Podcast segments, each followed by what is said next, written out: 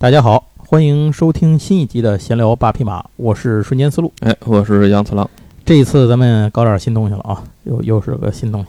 哎，也不算不不对不对，哪里新了？你这是第二期好不好？就是就是它的内容选材比较新，哎，对吧？因为这个是转生成史莱姆，对吧？这个咱们史莱姆之前已经做了一期了，讲了是单行本啊，第一集到第十一集，我印象里头好像是。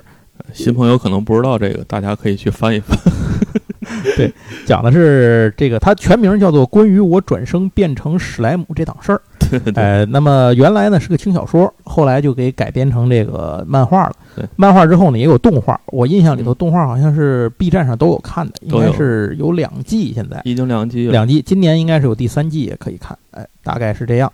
那这是一部这个。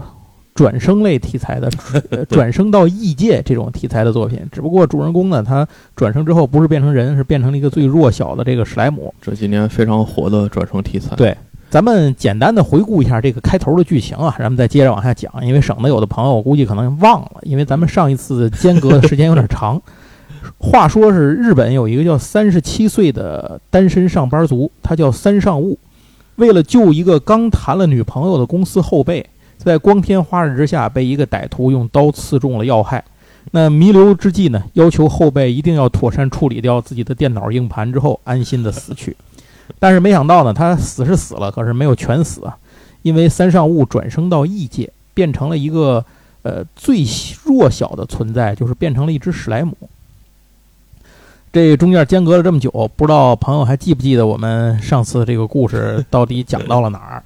上次结尾说的是这个史莱姆，它叫利姆路嘛，讲的是利姆路为了完成和静老师的这个约定啊，就前往了西方国家。这个世界里头呢，也是由很多国家组成的，然后政体形式各不一样。他去的这个地方呢，叫英格拉西亚王国。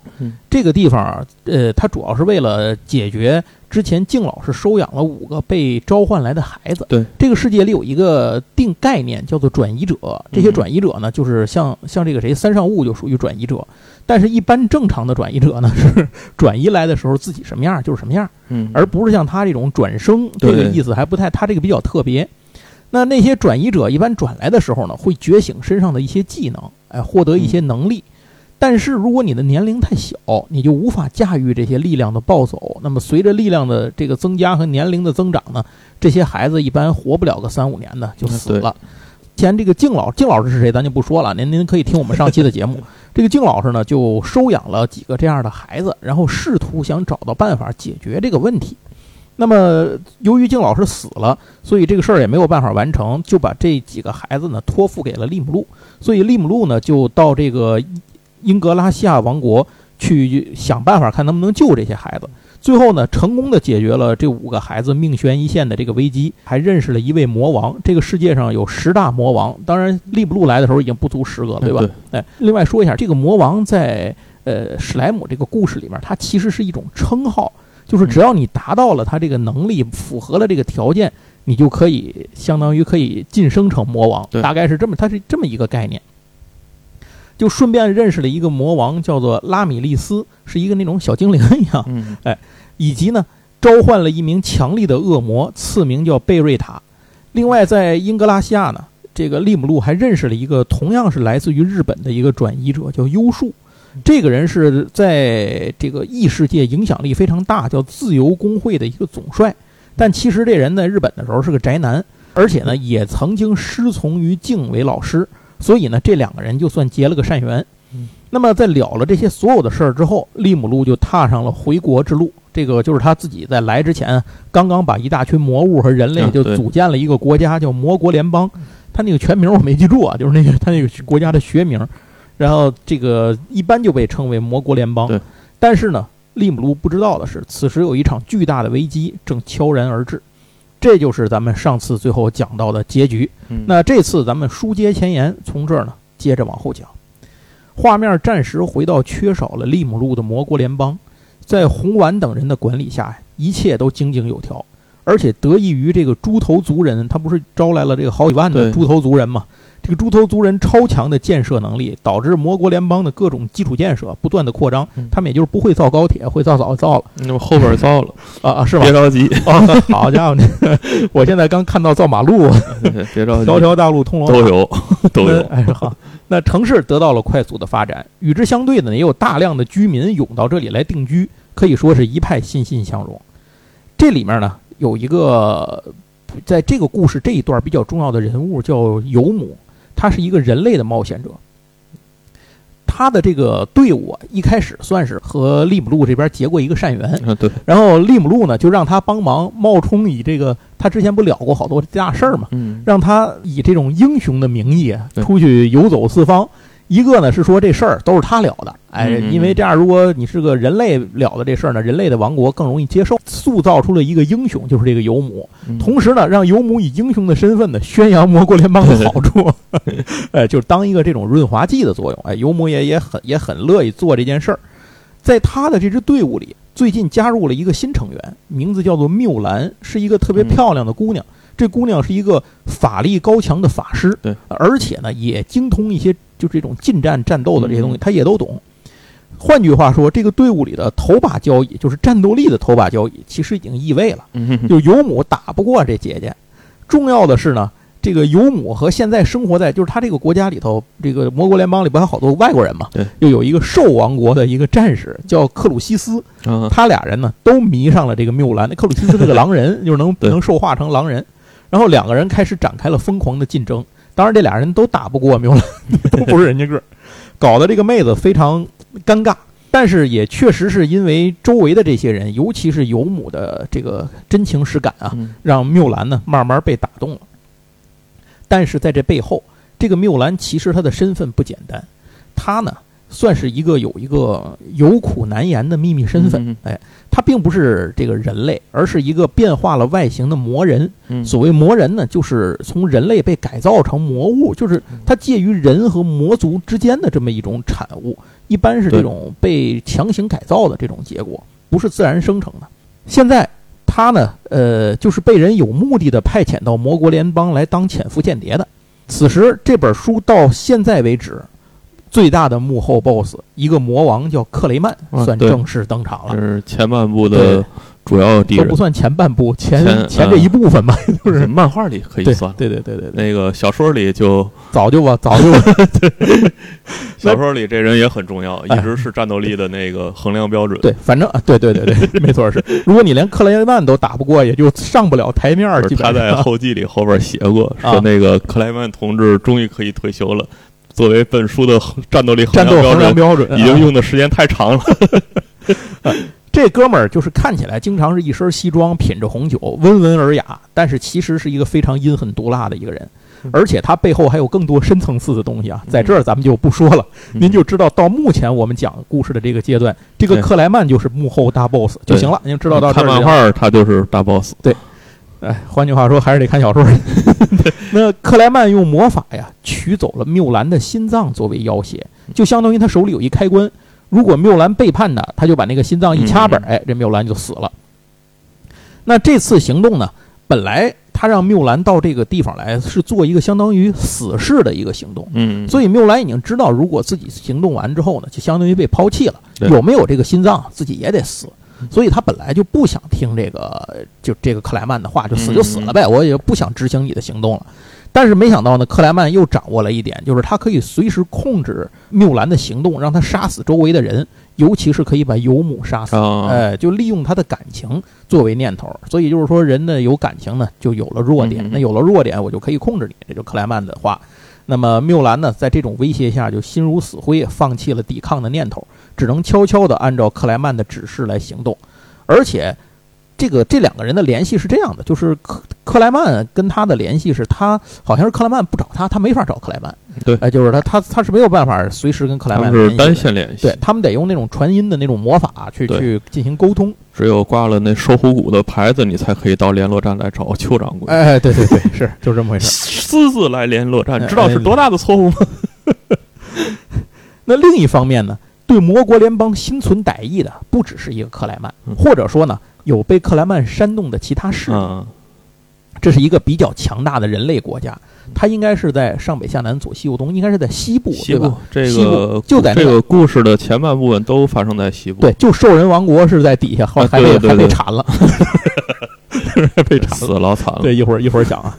然后他主要是他跟那个矮人王国啊，就是上一集里面第一个跟呃利姆路建交的那个矮人王国，其实是邻居，对吧？他们是挨着。矮人王国是在北边，对，就是再往南边。不是，我是说那个谁，就是就是这新的这个王国，这新的，对对对，这这个法尔姆斯这个王国，他跟矮人王国其实是挨着，所以它是西北部，其实是对西北部。呃，法尔姆斯王国在魔国联邦诞生之前啊，由于这个大森林它不是个禁地嘛，就没有人能从那儿过，所以这个法尔姆斯王国呀，就利用地利的优势。把自己当成一个商路，相当于矮人王国那边的所有，就是北边啊、东边和跟这个大陆西部来往的交通的所有商旅啊，都得从自己那儿过，因为他再往往往西边走，不就到了那个西方诸国了所以他的是一个重要的商路往来，他就是相当于是雁过拔毛收这过地税。您想想那个巴拿马运河是怎么挣钱的？对对对，他差不多就是怎么挣钱，只不过呢，挣的比那个更狠。但现在呢，大森林已经这个不是禁地了，这个魔国联邦呢成了反而成了一个通路，就是说所有人都可以从正中间的这个 森林里头过去。那这样的话呢，魔国联邦就占据了一个有利的商业通道，因为走这儿显然比走这个西北方的这个通路更近，而且更方便。他不是修的那个条条大路通罗马吗？基础建设，而且他保证安全。对，用了就大家看那漫画就知道，就用了好多的设备来保证。甚至还有什么路灯啊，什么排水啊、清洁呀，就什么都有了。那法尔姆斯王国就不再是一个唯一的，甚至它不是一个好选择了。对，地位一落千丈。因此，法尔姆斯王国和视一切魔物为异端、必须将其消灭的西方教会就动了歹念。准备发动圣战讨伐魔国联邦，当然主要的目的呢还是大政特政的赚一笔。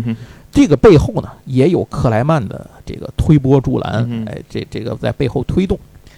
但是这个计划里头有一个最大的核心问题，就是魔国联邦的核心人物利姆路，呃，如果他在国内待着，就很难实行，因为他太厉害了，很难实行这个计划。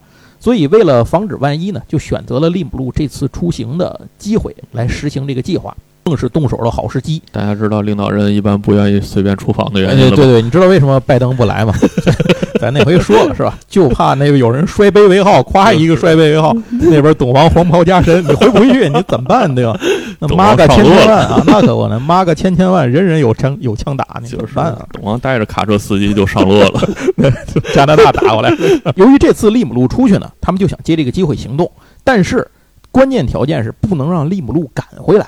如果他回来，这个计划可能就失败，所以教会派出了一个杀手锏，这是一个非常重要的人物，是教会圣骑士团团长坂口日向，但这是个姐姐啊，那充当杀手去半路拦截利姆路，让这个利姆路呢无法在按时赶回自己的国家。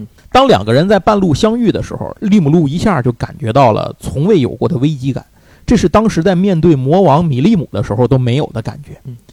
你的国家非常碍事儿，我们要消灭你的国家。这句话听起来毫无道理，但这就是日向的问候语。从这个名字就能看出来，坂口日向也是来自于日本的一个转移者。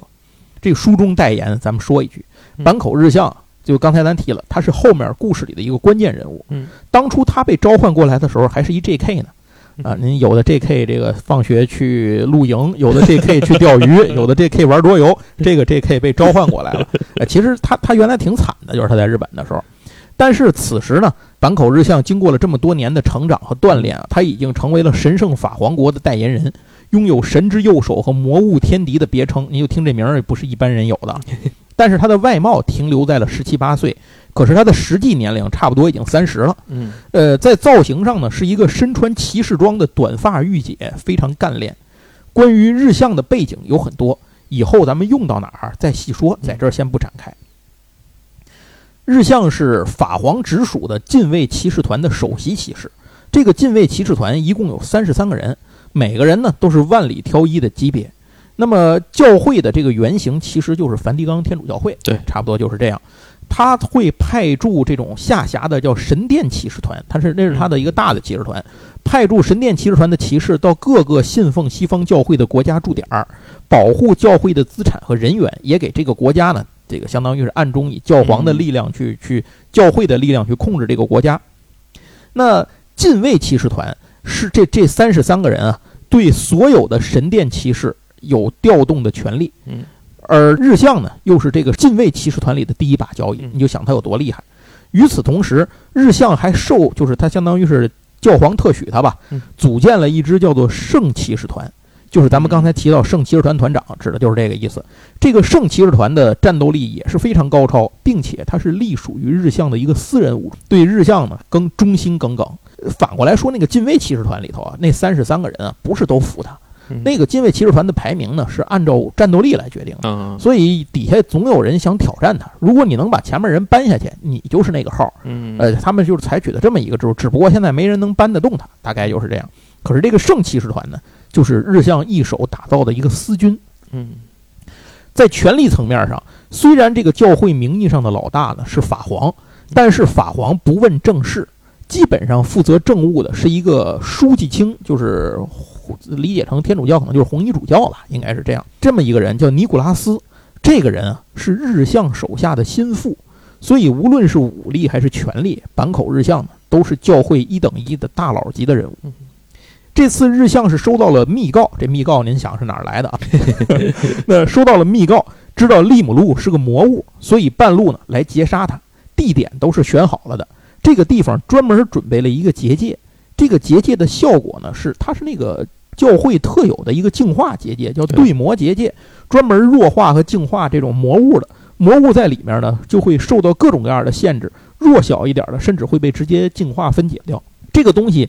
切断了利姆路的对外联络，然后呢，甚至连到一个什么程度，甚至他连影子里面不是蓝牙在他影子里面那只狼，他连那狼都招不出来，嗯，就是这么一个状况。所以各种负面叠加的 buff 让利姆路呢行动都变得迟缓了。不过在这里呢，其实是有一个误会存在的。当年被招到这个世界的日向还是个 J.K. 举目无亲，那收留教导他的人。各位猜是谁，对吧？又是敬老师，可以说这个敬老师创一手打造了这个世界的一大批大佬，都都跟他有关系。所以他看到利姆路的外貌呢，日向也跟上次咱们上回书里头那个优树一样，以为是利姆路把敬杀了以后给吃了。嗯，所以他呢下手就是杀招，没打算让利姆路离开。这也是为什么这么一个任务他要亲自出马的原因。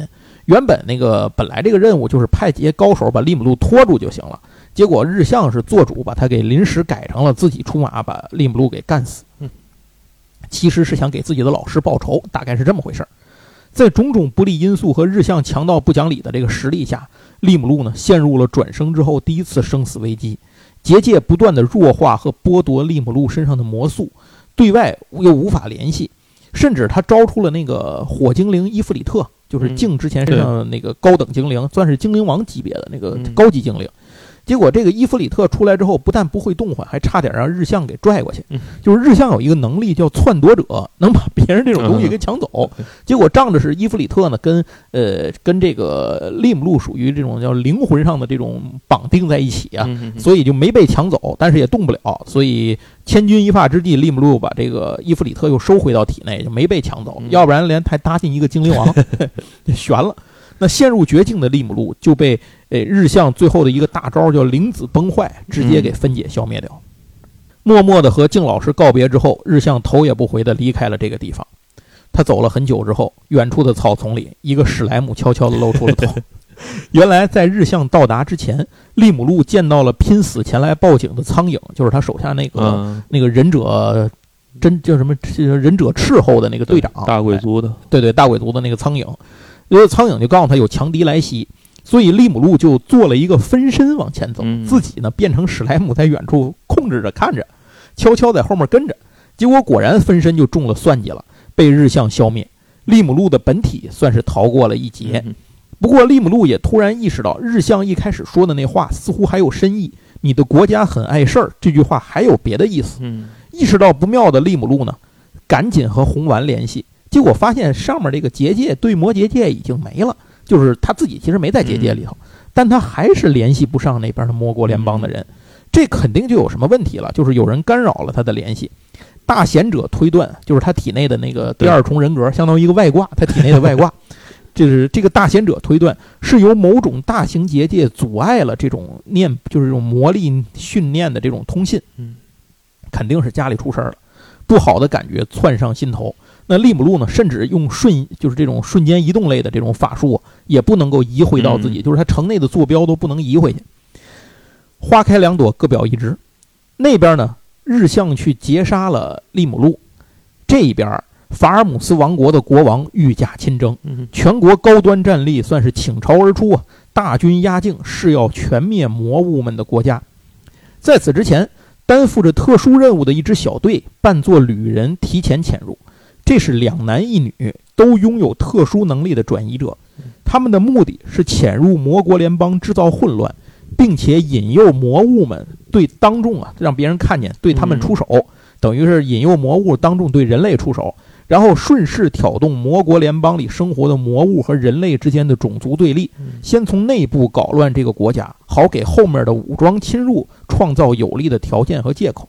您觉得是不是特别耳熟这套操作啊？接着听后面更熟。与此同时，红丸接到了兽王国的传讯，听到了一个非常惊人的消息。原来魔王米利姆撕毁了魔王之间的协议。魔王之间有个协议，就是魔王之间不能直接出手攻击对方。对对对，公开宣布要在一周后消灭兽王国。那兽王国的国王啊，就是也是一位魔王。嗯，但是他是自知肯定不是米利姆的对手。米利姆是这个魔王里头相当于战斗力封顶级的存在了，是个 bug。对，是个 bug。所以他呢，这个兽王国就提前请求将难民送到魔国联邦来避难。红丸同意了这个请求。但是大家都对米利姆的行为感到困惑不解，这并不像是一个能被吃的诱惑投降的 一个米利姆呢会做的事儿，所以到底当中出有什么隐情呢？大家一时半会儿呢也想不透。这个时候，混进城的转移者三人组已经开始行动了，其中那个女孩叫水谷星希，她的能力呢叫狂言者，这个狂言者的力量就是通过自己的话语来诱导别人的人，就是周围的人，呃，进行思考。相当于就是搁在现在就是舆论战，那什么 Facebook 呀、Twitter 啊，对，就是这些东西。现在某国总统玩的很溜的，哎，对对对，甚至可以让人去自杀。那么这是一种非常具有战略价值的能力，就是他一打一啊，意义不太大，可能他还没说话就让人干死了，但是他可以形成一种战略级别的，尤其是对方的普通的这种，比如军队啊。然后民众啊，产生这种恐慌啊，或者是教唆类的影响啊，对吧？上街游个行啊，对吧？那扔个火瓶子啊，砸个学校啊，对吧？这都都可以，他都可以干这些事儿。CIA 没这个人亏了，真的。嗯，但是呢，他没有能够得逞，因为这里有朱菜坐镇，就是大贵族的那个公主。朱菜察觉到这个有一人在使用群体干涉思考的能力，所以呢，朱菜的能力就是可以屏蔽这些玩意儿嘛，不是？他就把这个能力给屏蔽了，让这个群体危机呢。消散于无形，被当众识破的转移者三人组也就不装了，直接拉破脸开始动手。其中战斗力最强的这个人叫田口省田口省务，那对上了紫苑，就是 大鬼族的那个那个女孩使大刀那个女孩，她是那个自封为了利姆路的秘书，第一秘书，第一秘书。对，后来又后来有个第二，有有个第二秘书，因为 拎着一把长剑啊，那么就这两个人呢就开始对打。另外还有一个手里使剑的一个转移者，叫做菊公迷，也伺机而动。原本对这三个人，紫苑这边呢不会费什么大劲，嗯，但是在此时，教会之前暗算利姆路的那个对魔结界已经完成，他们造了一个能笼罩整个魔国联邦首都利姆路城的这个这个大型超大型结界，把这个城市整个给摁到底下了，所有的魔物的力量都被大幅度剥夺，同时。另一边，魔王克莱曼派来的这个缪兰也发动了提前准备的结界，这相当于呢，就是这个这克莱曼让缪兰干的事儿，就是什么时候这边发动结界，你就也干这活儿。发动了一个什么结界呢？也是一个笼罩全城的，叫魔法无效。嗯，在这个地方不能使用任何魔法。这就是为什么利姆路从那头既联系不上他们，也不能瞬移进来，就是因为这个结界的原因。所以这个城市呢，相当于就被孤立起来了，而且还受到了重重的这个呃负面的这种像 debuff 吧，对对吧？debuff 的这种加持。终于，当心急如焚的利姆路转移到城边，就是他的那个实验室在城外，嗯，他转移到实验室，再从实验室这个肉身赶过来，发现这个地方有这么一个结界，但是利姆路靠自己的力量可以闯进这个结界了。一进来之后，就看到了杀气腾腾的红丸以及生无可恋、等待被捕的缪兰。然后，利姆路看到了横尸街头的众多魔国联邦的居民。原来，这三人组发难之后，靠着结界的力量打败了紫苑和白老等人，同时呢，早就在城外伺机的有上百名法尔姆斯王国的骑兵冲进城内，声称是来调查魔物的。结果发现魔物们竟在当街袭击人类，就是那三个转移者，就就是相当于就睁眼说瞎话了。我胡掰，这都是提前商量好的嘛。基于捍卫人类之大义啊，对魔物予以讨伐，然后当街开始屠戮魔物居民，无论士兵还是居民，无论男女老幼，通通不放过。这才有了利姆路看到的一地的尸体，一百多人。嗯，屠杀之后还留下口信儿。说这是以正义之名，奉教会之命清除被魔物污染的土地，要后面魔国联邦呢即刻投降归归顺。大家有没有想起了某个叫漂亮国的？哎，对，那先是潜入制造事端，控制舆论，然后武力介入，占领道德制高点，并且利用这个道德制高点呢。这个就是，并且他利用的这个道德制高点是自己凭空造出来的，顺手给对方扣上万劫不复的各种帽子，让自己师出有名。然后呢，该杀杀，该抢抢。反正一切都有强大的武力做背书，旁边呢还有煽风点火的。这个法尔姆斯王国和教会相当于是狼狈为奸的这一波操作呢，这属于让美国看了都得点赞。教科书式的一套操作是环环相扣，行云流水。这里面唯一的一个外挂就是魔王克莱曼落井下石的释放了一个魔法无效的结界，让整个魔国联邦的危机雪上加霜。那么这次突袭。让数百这个上百名魔物居民死于非命，白老和哥布达呢重伤，并且由于对方的武器附带空间效果，就是那个刚才后来说使刀的那个，他他呃，对他对他他使剑的那个哥们儿，由于他的武器呢附这个攻击附带了空间效果，这就让恢复药和这个各种恢复效果都无能为力。幸好利姆路呢及时赶到，使用暴食者的技能，把这种空空间的影响力给吞噬掉了，就是相当于把这个空间之力吞噬了，才把他们给救回来。但是真正让利姆路陷入自责和暴怒的是紫苑和哥布藏的死。在战斗中，由于被双重结界影响，紫苑的实力大打折扣，最后为了保护一个孩子，死在了对方手中。本就不擅长战斗的哥布藏呢，也因为为了保护朱菜，死在了法尔姆斯王国骑士的剑下。所以利姆路呢，就陷入了一种自责当中啊。他就是说，他一直在问自己：说我是不是错了？我和人类扯上关系，是不是错了？那我又该怎么办呢？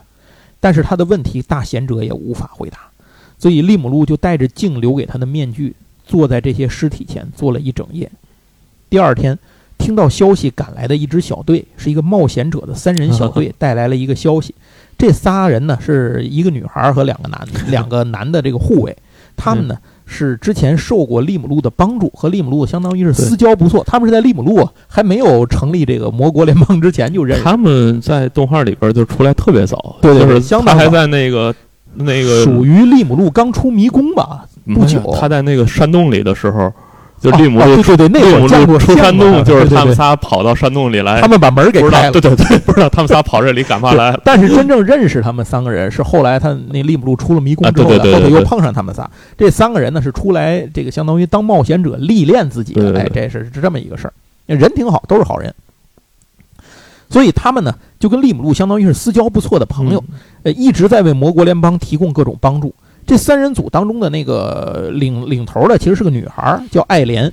爱莲跟利姆路说，让死者复活的方法并非没有。虽然呢，这个方法是一个童话，但是或许以利姆路的能力呢，也许能把童话变成现实。嗯哎，原来这个爱莲她也不是人类，她解除了自己伪装的魔法之后，发现她耳朵又尖又长啊。其实她是长耳族人。长耳族，这个长耳族人其实就是精灵，但是因为在这个故事，就是应该说是妖精，对吧？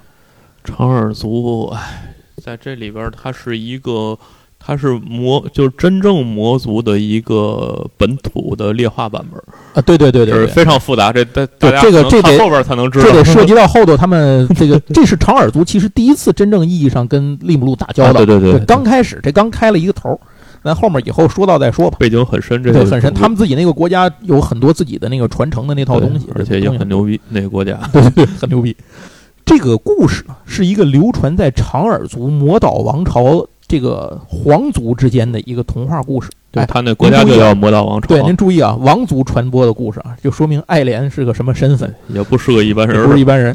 那故事的基础呢，虽然它是一个童话，但故事的基础是真实的历史。这个传说很关键，所以我在讲这个故事的时候，我想了想，没有省略，我给大家都讲一遍，您听好。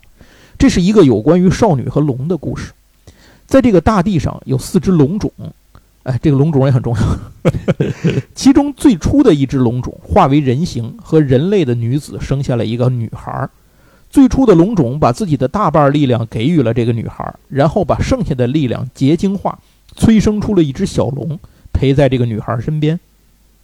就这样，女孩子和小龙相伴成长，成了最好的朋友。然而人心险恶，当时这个就是当时的一个这个国家吧，这人类的国家吧，想要控制这个龙女。也就是说，他们想要控制龙皇女，其实她是这个初代龙种的女儿嘛，相当于龙皇之女。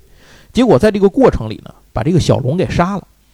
狂怒的女孩爆发了来自父亲的力量，她把这个魔法大国的城市，这是一个使用魔法的大国，魔法大国的城市夷为了平地。最后，幸亏有当时的一位魔王和精灵女王的力量，才让她恢复了理性。然而，在这个过程中，超过十万人灰飞烟灭。这十万灵魂就成了祭品，让这个女孩晋升成了魔王。嗯，但让人惊讶的是，在她晋升魔王的时候，本已死去的小龙突然复苏并进化。女孩非常高兴，但她很快发现，复活的小龙已经变成了一只混沌龙。这是因为小龙的灵魂早就消散了，活过来的只有躯体，成了一只毫无理性、只懂得破坏的邪恶龙。无奈。女孩只好亲手杀死并封印了这个昔日的朋友，这是她成为魔王之后做的第一件事。这个故事到这儿就讲完了。其实这个故事里涉及到了好多个重要的人，只是咱们此时此刻啊，对对咱们或者说对利姆路来说，真正有帮助的信息啊，跟那些里面那些人都没有关系。以后的故事里我们还会讲到这些人。呃，这个这段童话对于利姆路来说，它好的一面是。成为魔王的话，就有可能复活紫苑，而且这些人会进化。但坏的一面是，如果活了的人没有灵魂，活了以后也是行尸走肉的怪物，没有任何意义。但是这事儿它就这么巧。此刻，大贤者告诉利姆路，由于笼罩了双重结界这个城上，所以导致城内的灵魂呢并未消散，有百分之三点一四的可能性能够顺利复活。对于利姆路来说，这个近似圆周率的可能性已经足够了。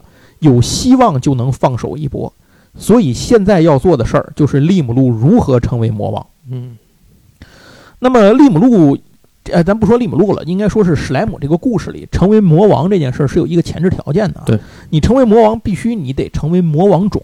什么叫魔王种呢？是指你体内的魔素得达到，就是相当于你从一个普通的一个状态变成晋升成魔王，需要突然间一下爆掉好好大好大的魔这个魔素力量。你得有这么大的魔素力可供使用，你就成为了魔王种。先练内丹，哎，对，先练内丹才能飞升，飞升你才有飞升。对，能不能飞成另说，但是你连内丹都没有，你就不用想飞升这事儿。所以，能够在自己的种，无论你是什么种族，你都可能成为魔王种。嗯，但是，嗯，换句话说，无论你是什么种族，你可能也成不了魔王。就是这个 这个事儿，就是这个故事里的一个设定。反而比当律法师容易点儿，哎，容易多了。律法师那是纯看造化。那利姆路呢？他是什么时候具有的魔王种呢？结果他发现自己在当时吞噬猪头地的时候，这魔素量就已经够了，所以他在那会儿就已经无意中达成了魔王种的前置条件。现在需要的是不少于一万人的灵魂做祭品。对于不愿意残杀无辜的利姆路呢，这又是一个难题。但是好巧不巧，就是属于想吃冰就下雹子。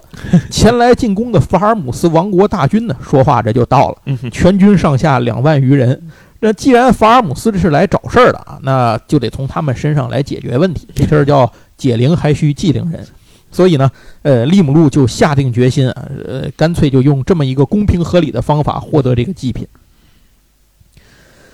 这边利姆路下定了决心，那边法尔姆斯王国和教会的这个他叫私教，应该是咱们就说主教了，大伙儿更更明白是什么。主教洋洋得意的来准备割韭菜，但是不知道自己全军上下已经快成了韭菜。嗯，不过在这件事之前，利姆路还有一个关键的事情要做，他去见了谁呢？见了那个缪兰，因为缪兰不让红丸他们给抓起来了吗？对。利姆路得知了魔王克莱曼的一系列安排，就是这个缪兰啊，把就把什么事儿都跟他交代了，全都说了，哎。那这边呢，就是这个克莱曼呢，他有一个称号，号称叫人偶师。就是对他的下属啊都当做人偶一般的操控，用完就丢，毫无怜惜。这次缪兰呢，让他在这儿当中就属于这种呃光天化日之下使用这么个结界，他自己也跑不出去，所以相当于缪兰已经被放弃了。只要他发动了结界，就会被这里的人发现，所以剩下的就是让缪兰自生自灭，就是炮灰。克莱曼呢，对缪兰用了一种叫做心脏秘术的法术，把他的心脏给取出来，替换成了人造心脏，并改装为魔人。嗯，这就是缪兰那个会变成魔人的原因。同时，原本的心脏变成了克莱曼手中控制对方的开关，只要他乐意，就可以通过毁灭心脏的方式杀死对方。这一切说完呢，利姆路突然决定要杀死缪兰，给 给就是相当于要惩罚他，惩治他，或者给大家报仇，死去的人报仇。虽然这个时候旁边的尤姆和克鲁西斯啊不顾一切的想要放走缪兰，可惜实力差距不是一星半点的，天壤之别，所以。这个也没有办法，那俩人只能眼睁睁看着这个缪兰。当然，缪兰自己其实也是一心受死了，他他也是决定接受惩罚，一心受死。尤姆和克鲁西斯呢，就只能眼睁睁的看着呃利姆路一掌戳穿了缪兰的心口。见所爱之人死于眼前，纵然是他罪该如此，但是尤姆依然是悲痛万分。但是这个悲痛的状态呢，持续了大约三秒，三秒钟之后。一脸不可置信的缪兰发现自己还活着，而且心口甚至衣服都完好无损。旁边的尤姆和克鲁西斯呢，也是一脸的懵逼。缪兰就问说：“所以我死了吗？”然后利姆路回答他说：“死了，大概死了三秒吧。”利姆路解释了一下其中的缘由，原来他发现那个人工心脏，除了就是相当于除了提供这个心脏这个东西以外，还有窃听功能。刚才利姆路为了保存紫苑等人的灵魂，想给城市再加一层结界，结果加完了结界之后呢，大贤者发现有一种信号在不断的向外传输。在他确认了那个信号来自缪兰身上之后，他就过来来找缪兰了，并且问了缪兰说他能不能主动联系克莱曼。缪兰说不能，他每次都得在规定的时间啊什么时候，然后等克莱曼联系他。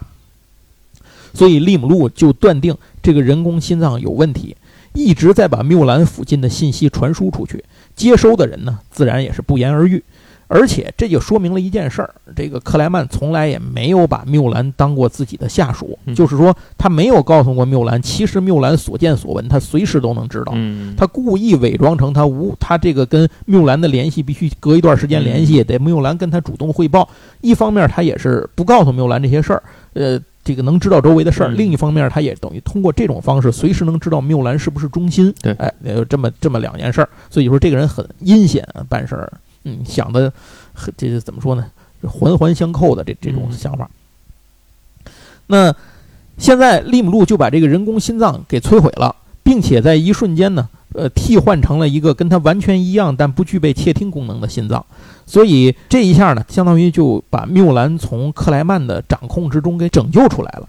那克莱曼那边呢，同时呢，他也就感受到了缪兰心脏被摧毁的这么一个情况，所以他呢，自然就认为这个缪兰已经死透透的了。哎，那边那个心脏也化作飞灰了。这个一看，哦，这个人已经死了，所以他来讲也不可惜，反正工作完成了嘛，死就死了吧，挺好的。换句话说，克莱曼的这一套把戏呢，已经失效。大喜过望的缪兰当即向尤姆表达了心意。那一旁的克鲁西斯呢，现场领了好人卡。一切前置工作完成，利姆路准备这个行动了。他召开了全体干部大会。当众说明了自己是转移者的事实，就是他把自己之前前面那个十一卷、十二卷的 内容啊，就从头到尾的给大伙儿说了一遍。以前不是没人知道他这事儿吗？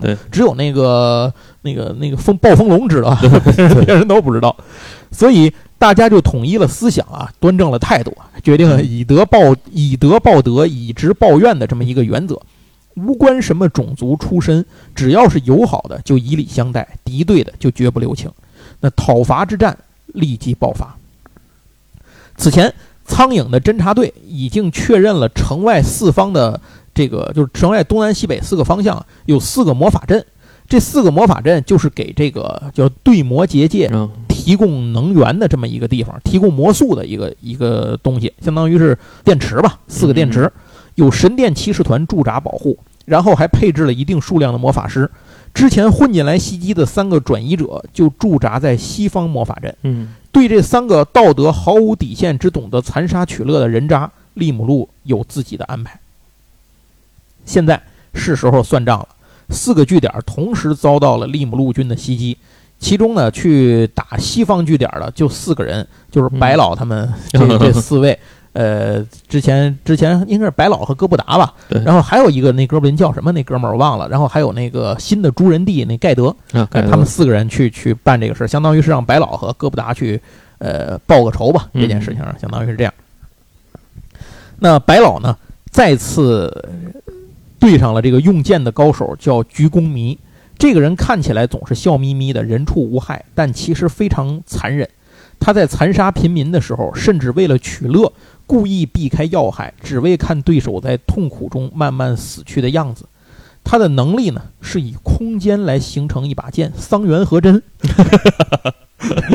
哎，实际他的剑身只是障眼法，也就是说，真正的这个空间剑的那个轨迹，跟实际对方用肉眼看到的那个实际那把剑的轨迹是有错位的。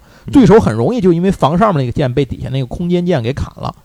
啊，哎，就是这么这么一个招，在胳膊上画上横条纹，哎，对你忽然之间觉得我胳膊变长了，哎，我操，对对对，并且空间属性会让恢复药和恢复魔法通通无效。只不过这回呢，没有结界的压制，白老能够百分之百的发挥实力。鞠躬迷引以为傲的杀招变成了一个笑话，双方的实力差距太大了，他连白老的动作都看不明白。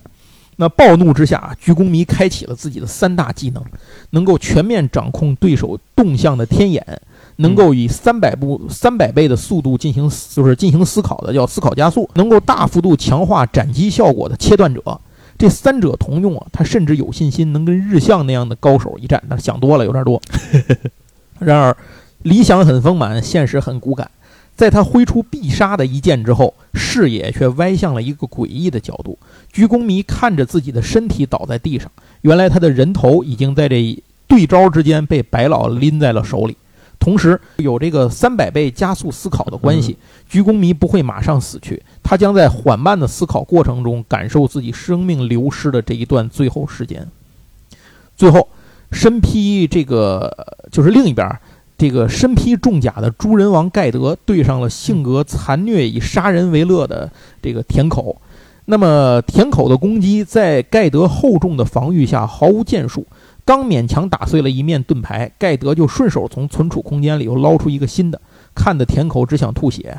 他不知道的是，盖德的这个能力是一个军团级的能力，他的能力叫美食者，是什么东西呢？是他能够把。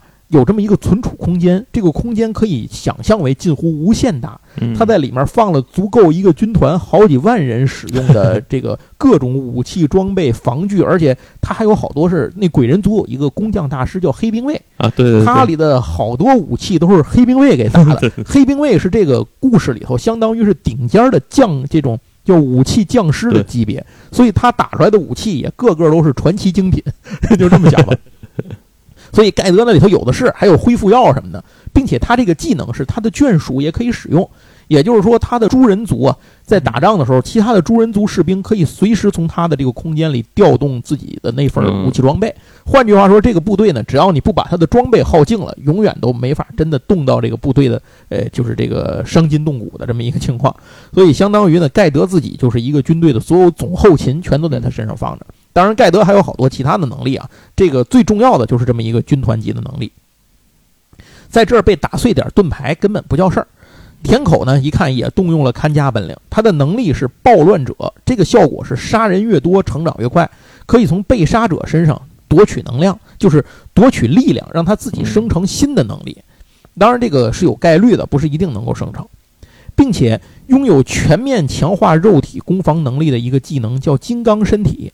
在这个技能下，他一拳就打碎了盖德刚拿出来的一个盾牌，这也让盖德非常惊讶。要知道，这个盾牌是用上一就是上集节目里咱们提到的那个超级的怪物，嗯，这个叫做叫什么暴风大窝妖是吧？用这个暴风大窝妖的鳞片打造的，竟然一拳就被干碎了。不过田口还没来得及得意，就发现自己的双拳已经被这个大窝妖鳞片附带的强酸效果给腐烂成烂肉了。加上此时白老扔来了鞠躬迷的脑袋，吓得田口呢惊慌逃窜。这货其实就是一个吃软怕硬的这么一个人。结果他呢窜进了第三个转移者，就是那个水谷星稀，他不是不擅长正面战斗嘛，所以他外头打起来，他就在帐篷里待着了。嗯他窜进了水谷星稀的帐篷，水谷还没明白，就被田口一把掐住脖子给掐死了。然后靠着暴乱者的能力，呃，田口还真就生成了一个新的技能，叫做生存者。这个能力是可以高速治愈，就相当于你一刀砍过去，嗯这边没断，那边就长上了，大概就是这种感觉吧，没这么快啊。短笛大魔王哎短笛大魔王就这意思。他拥有了这个能力之后呢，那个强酸对他呢也就不在话下了，嗯他也就不怕这个强酸了。然后他就又出来嘚瑟，小人得志，嗯结果还是太高估自己了。这个人虽然你强酸不怕了，但你的战斗力还是不如盖德呀。而且盖德之前呢，其实是一直保持一个战士对战士的这种尊重嗯，因为他原来是就是在那场战斗里之前那个战斗里，他是没有跟这个人交手的，所以他不知道这个人是个什么样的人。那么他一直保持着一种基本该有的战场上对对手的尊敬。嗯但是当盖德看到这个田口恬不知耻的把自己的队友杀死来求生之后，所以他就认为这个人渣根本就没有做人的底线，所以盖德呢就爆发了自己全部的力量。呃，换句话说呢，基本上这个这个田口就变成一沙袋了，被打的不似人形，就是盖德的拳头如同暴风骤雨一般的招呼下来，田口的再生能力再快呢，也没有他挨打的快，所以就被打的跪地求饶。但就在盖德准备一斧子把他砍死的时候，突然凭空出现了一个法师。这个人用结界挡住了盖德的大斧。凭空出现的人是法尔姆斯王国最大的依仗之一——宫廷大魔法师拉赞，嗯也是田口这三个人名义上的导师。就是他们，呃，被招来之后，就是这个拉赞一直在照顾和指。白老阻止了要上前迎战的盖德，放对方离开，而且呢，对方等于就把这个田口给救走了。原来拉赞在自己体内埋了一枚只要一死就会爆发的合击魔法。这个魔法一旦爆炸，到时就算白老和盖德能够勉强保命，旁边的哥布达等人必死无疑。嗯幸好白老那个额头上有一个三只眼，那个眼睛叫天空眼，他看出了这个里面潜藏的这个魔法，就阻止了盖德，不让他上前死磕。书说两头，拉赞带着田口转移到了这个法尔姆斯王国王力骑士团团长叫佛肯的面前。就在山口这个田口还莫名其妙的时候，两个人已经一前就是一前一后把他给架住了。嗯原来佛肯的技能是可以获得在自己面前死去的部下的能力，但是呢，这个数量有限，也就是说，他得了老的，得了新的就可能会踢掉老的，嗯所以他只能优化选那最好的。为什么要培养这个田口和水谷他们呢？就是希望能从他们身上获得稀有的能力。嗯至于这个，呃，就是至于这个，就是田田口他们这些人呢，原本是生活在和平年代，就是一帮混混啊，相当于。嗯有点能力就不知天高地厚，都属于一帮人渣。所以从一开始，法尔姆斯王国就没打算长期养着他们，嗯就是给后面当祭品用的。至于这个大魔法师拉赞，他要这个田口也有用，他要田口的躯体来承载自己的灵魂。嗯事实上，他就是靠着不断的抢夺、更替这种强壮年轻的躯体来得以长生的。嗯于是两人就这么一边轻描淡写的聊天，一边就弄死了田口。与其说是弄死，不如说是把田口的精神给毁了，变成植物人了，让他脑死亡。然后拉赞的灵魂从垂垂老矣的躯体呢，转移到了田口具有呃活力的这个年轻的身体上。此时此刻，就在法尔姆斯王国大营的上空，值班的士兵偶然抬头，发现空中竟然站着个人。这个人看起来年纪不大，背生双翅。只见他挥手在空中滑动，也不知做些什么。很快，军营里大家就发现，从空中滴落了很多水滴。这些水滴非常奇怪，它们就这么高高低低地悬浮在空中，密密麻麻，既不破碎也不掉落。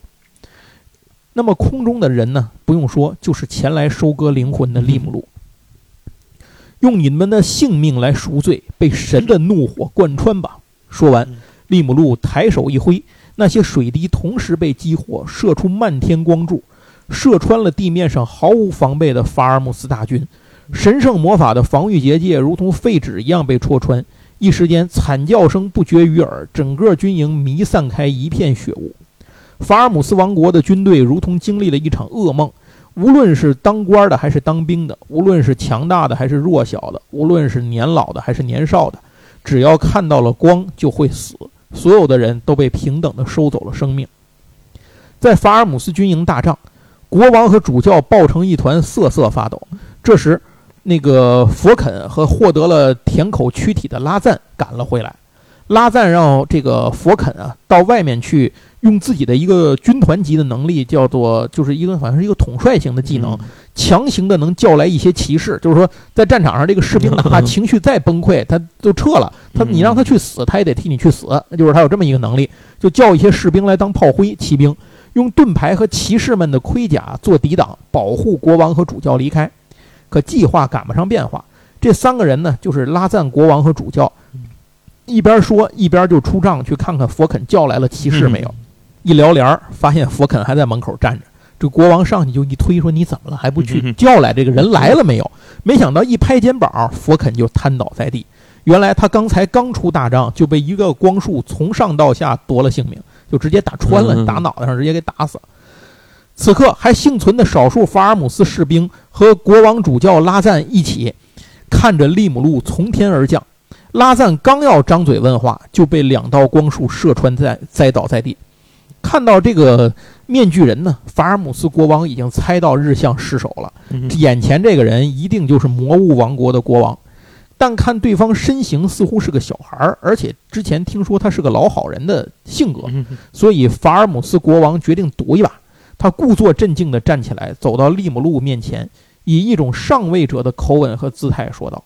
魔物之主啊，你太无礼了！跪下吧，我是埃德玛丽斯，大国法尔姆斯的皇帝，我有话要跟你。就说到这儿没说完，利姆路已经不想听这个白痴说了，一刀砍掉了国王的左手，并用黑岩，就是黑色的火焰，他那个黑岩封住了伤口，丢下这个跪在地上抽搐的国王。利姆路又看向一旁光头主教雷西姆，在得到了身份的证实。这个眼前的傻叉确实就是法尔姆斯国王。之后，利姆路抓着头发拎起了这个二货。此刻，法尔姆斯国王还想狡辩，竟然胡扯自己是来缔结什么两国友谊协约的，是田口那些转移者从中作梗，引发了误会。云云。不过，国王不知道的是，利姆路之所以留着他，是为了将来留给紫苑来亲自解决。说话间，利姆路的技能叫无心者发动，收割了周围所有求饶。求救的灵魂，就是说，只要你在求饶和求救，就是就会被灵魂就会被收割走。那么，其他幸存的法尔姆斯士兵呢，一下就全部毙命。现场活着的人只剩下了国王和主教两个人。当然，这会儿国王呢已经一翻白眼吓昏过去了，主教呢一直在地下磕头。那处理完了国王和主教之后，终于晋升魔王的时候到了。伴随着晋升魔王有一个重大的副作用。就是由于强大的魔素被使用，不可抑制的困倦向利姆路袭来。大伙儿还记得上一集里咱讲到利姆路给大家赐名的时候，就起着起着名就昏过去了，就是因为身上有大量的魔素被突然剥夺。这一下的副效果呢，就是让人睡过去，相当于你得用睡眠来把这个恢复这个状况。但就在此刻，大贤者却突然感应到附近还有一个活下来的人。换句话说，这个人躲过了利姆路之前的那个光柱的杀戮以及无心者的收割。这个人没有向利姆路求饶，就是他心里里就没有求饶。这样的强者还在周围，怎么可能能安心睡觉呢？于是利姆路强行顶着睡意，叫来蓝牙，把自己和国王主教都带回去。他自己已经烂成一滩，那个 就是变成史莱姆都不能维持人形了。那史莱姆就烂成一滩，挂在蓝牙他那个鼻子，就是脑门中间不是长了两只脚吗？他就拿那戳在那个脚上，挂在那个脚上，就已经连连趴都趴不了了，这么一个状况。这个利姆路呢，除了叫蓝牙来之外，他还打算。以这个晋升魔王之后，他不是魔王用了一万灵魂嘛？但是现场来了一万，就是两万多人，死了两万多人，所以他把剩下的一万多的灵魂为代价，召唤出一批恶魔，在自己睡着之后打扫战场，查找出那个漏网之鱼到底在什么地方。可是让利姆路意想不到，耗费了一万多的灵魂，只比自己晋升魔王还多的祭献。呃，却只招出来三个恶魔。对，哎，他原来想象中这招出来不得你没有一万也得有八千吧？就招出来，没想到就仨人。其中领头的那个一头黑发，身上穿着考究，说话温文尔雅，动作彬彬有礼。在利姆路看来呢，与其是个恶魔，不如说像个管家。哎，不是吧？这一万多灵魂就招来仨恶魔，这是不是玩我呀？但是呢，利姆路这会儿已经顾不上想太多了，简单的说了几句话，部署任务之后。就化成一滩挂在蓝牙的脚上，沉沉睡去。找出幸存者的任务就交给这三个恶魔去办了。但利姆路万万没想到，自己临时抖机灵的这么一个点子啊，招来了一个什么样的一个恶魔？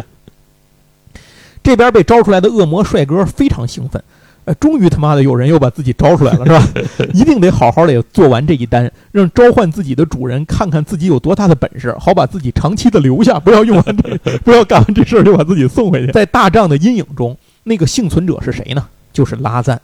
原来他靠着生存者这个技能啊，虽然被两道光柱贯穿，但是立刻就再生了，所以他就没依然活了下来。拉赞也看出了利姆路此时非常虚弱。而且他估算了一下，三个高阶恶魔不是自己的对手，不如趁势呢解决了他们，然后赶紧追上利姆路，这干脆就斩草除根，把利姆路宰了半在半道上就得了。可是拉赞还没来得及行动，已经被三个恶魔发现了。拉赞赶紧发动攻击，一道火柱直扑那个领头的黑发恶魔，结果拉赞的这个杀招竟然被对方一口气就给吹飞了。就有点像贝吉塔碰上了佛利萨，于是拉赞又招出了能够克制恶魔的大地精灵上前迎战。在这个呃，就是这个叫什么呃史莱姆这个故事里有一个基础设定，就是天使、恶魔和精灵这三种存在是不存在于，其实龙也是，就是龙种也是，他们是不存在于现世的。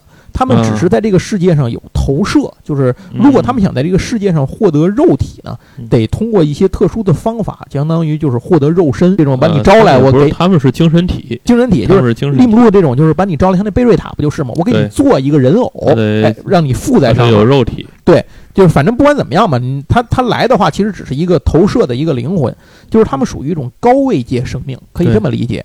而且这三种东西啊，就是天使、恶魔和精灵是石头剪刀布的关系，一种克一种，恶魔克天使，天使克精灵，精灵克恶魔。所以这就是为什么拉赞在这儿招出来了一个这个高等精灵的一个原因。那招出这个大地精灵之后呢，立刻就上前去攻击黑发恶魔。没想到这个黑发恶魔先是夸奖他懂得精灵克制恶魔的道理，然后说着话顺手就把这精灵给干死了。他好像是一把就把他那精那个内核给掏出来了，那精灵就就灰飞烟灭，就散掉了。然后黑发恶魔发动了一个魔法技能，结果拉赞发现这个魔法技能叫魔法无效，哎，逼迫拉赞上来肉搏。但是这个拉赞就很奇怪，说恶魔不是最擅长魔法吗？他这是有什么阴谋吗？但是这会儿呢也没有办法，而且田口原来这个肉体本来不就是个战士，就特别强悍。拉赞自己活了这么多辈子，他就不断的转移灵魂嘛，他也是精通肉搏近战，就是他不是一个手无缚鸡之力的魔法师，所以他就觉得对方这就属于自废武功，不如趁机上前干掉。结果一交手才发现自己连这个黑衣恶魔的一个衣服角都摸不着。渐渐的，拉赞明白一件事儿。对方没有任何阴谋，就是跟这儿解闷儿呢。就像对方所说的，想要快速的熟悉一下召唤主赐予的这具躯体。在被干掉之前，拉赞突然明白了一件事儿：这个恶魔到底是什么？他根本就不是什么高阶恶魔。传说有七个最初诞生的恶魔，是恶魔中最为强大的存在，被加上七种颜色，命名为七大原初恶魔。眼前这个家伙必定是其中之一。此时，所有魔国联邦的成员都听到了这个世界的告知，这就相当于是世世界通告，发了一条世界通告。对，新魔王即将诞生，告诉全服，有人打出了密西装备。那么，新魔王诞生，并且他的下属会全部降下祝福。在这个设定里头啊，史莱姆的世界设定里，如果一个人晋升成魔王了，所有跟他有关系的这种下属眷属都会得到不同程度的提升。有灵魂连接的就有。对对对，你那个完全没有灵魂连接就拉倒了，就是说他相当于是他的眷属型的直属部下了，就是这些人都会得到提升。呃，但是他们还不知道。就是大家一片欢呼嘛，但是大家还不知道的是，这位新晋的魔王此刻正处于极其脆弱的状态，正陷入了无意识的沉睡，被蓝牙带着往回赶回到他们的这个利姆路城中来。好，那我们这一次第二集的转生史莱姆的故事呢，就给大家讲到这儿。呃，这次大概是相当于单行本十二到十四卷，各位可能也听出来了，我们上次一集啊，时间跟这差不多，讲了十一卷，这次呢就讲了三卷，为什么呢？因为随着故事向后走啊，这种激烈的战斗和事情越发生越多。目前漫画的单行本出到第十八卷，是吧？我刚收着，哎，对对，你刚你刚收着，我刚收着，好嘛，咱俩这差了不得有一个月了吗？史莱姆的这个故事啊，我的想法是先把单行本讲完，对，讲完呢就先不往后讲了，对，哎，而且今年马上要上动画片的这个第三季，所以大伙儿先看动画，等什么时候漫画再更新两三卷，比如出到二十一卷了，哎，我们再做再往后讲，所以就目前来看，史莱姆应该还能再讲个一集。嗯，也许是两集。就漫画画的这个进度来看呢，如果他不腰斩的话，按照小说的进度，他大概能画到五六十本吧。啊，对，没错，是是是。小说是出完了，对吧？小说不知道，现在我看应该是天国大战嘛，就完事儿了。对，但是他说后边还要画番外，还要写番外嘛？是番外多了去了。那那对，就是他并不打算，就是我听的意思就是他觉得故事已经讲完了，没什么。但是编辑部说呢，你不能停。我我也不打算讲番外，反正咱们就是咱们就这么个约定。这个节目只要八匹马这个节目做下去啊，史莱姆这个故事还一直 漫画还一直出，大概就出个三四本，咱们就做一期；出个三四本，咱们就做一期。至于这有多长时间呢，我们决定不了，全看这漫画本身。有可能从一个新番就变成老番了。哎，对对对对对，这慢慢讲了十年是吧？那就是老番。行，那我们这一期转生成史莱姆的故事就给大家讲到这儿啊。最后还是希望大家能够给我们的节目点赞、转发、点个关注，点关注不迷路。好，那谢谢大家的收听，咱们下次再聊，拜拜，拜拜。